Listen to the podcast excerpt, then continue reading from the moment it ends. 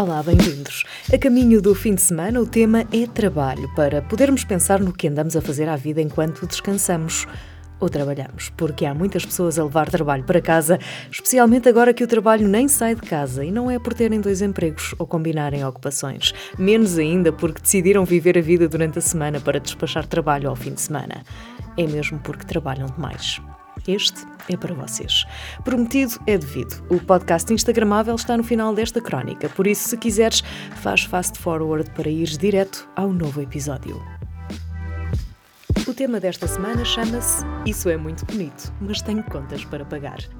O mundo divide-se entre os que acreditam e os que têm medo. São realistas, argumentariam estes, conscientes das dificuldades da vida, seguros de que faltam empregos e sobra trabalho, ou na certeza de que é pouco provável que, largando o que têm, possa a sua vida melhorar. E têm razão. Para quem pensa assim, o melhor é deixar-se ficar numa cultura de segurança e estabilidade, avessa ao risco e às oportunidades que também este representa. Mas são também estas pessoas que se sentem esmagadas em cargos e funções que não as representam, assoberbadas por um volume de trabalho que cresce diariamente, infelizes por saberem que poderiam ser mais e não são. A pandemia foi tanto um acelerador como um travão. Se, por um lado, antecipou modelos de trabalho e relações profissionais que estavam previstos e cuja implementação se arrastava, por outro, radicalizou essas mesmas relações, obrigando alguns a parar para pensar. E dessa reflexão resultou a convicção de que andavam a perder tempo que jamais se recupera. Entre o chamado normal, que nos ocupa horas do dia entre a nossa casa e o local de trabalho em transportes apertados ou isolados no carro para chegarmos a um local onde muitas vezes não gostamos de estar, muitos decidiram fazer uma pausa. Na maior parte das empresas, a localização, o espaço ou a ergonomia são pensadas em função dos custos de operação associados raramente se considera o bem-estar de quem trabalha, fazendo-nos pensar que, apesar de dividirmos a mesa da sala com quem mais vive lá em casa, de termos quem nos possa distrair e conversas que fluem simultaneamente enquanto trabalhamos, estamos mais confortáveis em casa. Poupamos tempo e dinheiro, podemos viver de outra forma. Falta o bulício das ruas e a dinâmica com os colegas, ainda assim para muitos compensa. Para as empresas, ser incapaz de reconhecer as vantagens e, sobretudo, as associações ao bem-estar e motivação de quem trabalha pode ser uma péssima estratégia de médio e longo prazo para a retenção de talentos. Se é certo que a economia não está para brincadeiras, também é certo que aqueles a quem dissermos liminarmente não serão os primeiros a sair. Terão coragem?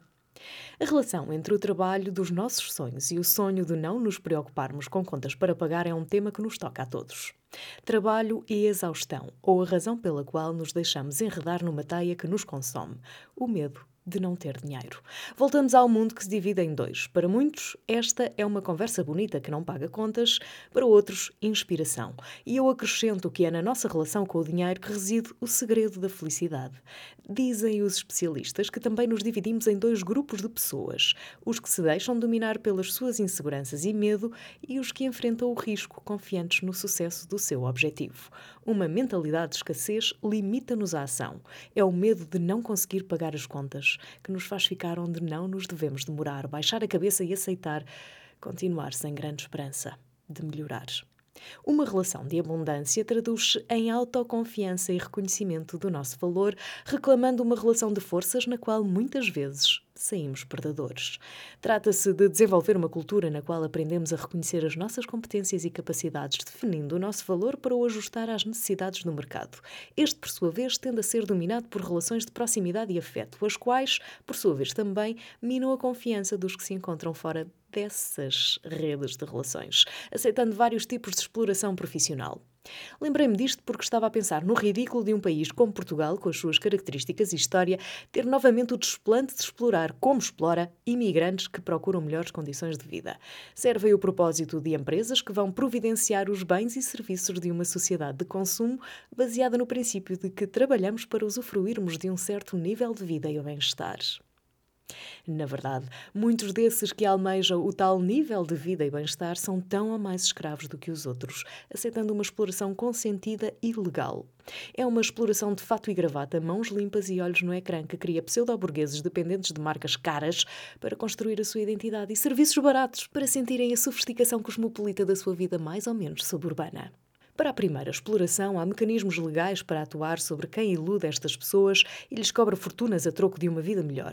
Quem lhes arrenda parte de uma casa sem grandes condições de habitabilidade ou os contrata para trabalhar de sol a sol.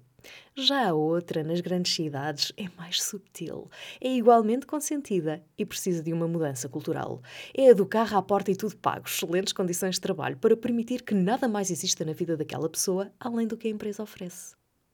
Conheço várias pessoas assim, como também conheço outra exploração de quem veste a camisola e trabalha por amor num processo de exploração dessa paixão até ao limite do razoável.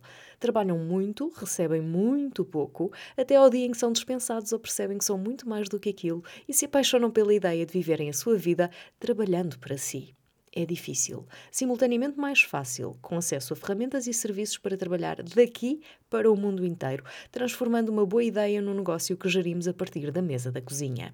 Conheço vários casos de quem largou o trabalho por amor e amor à camisola, porque a exploração acaba onde começa a nossa noção de valor, pessoal e profissional, num esquema de pirâmide que nos faz acreditar que há sempre outro melhor do que nós. Talvez exista, talvez não. Neste jogo de 50-50, arriscar é aprender a respirar e depois de respirar, aprender a viver.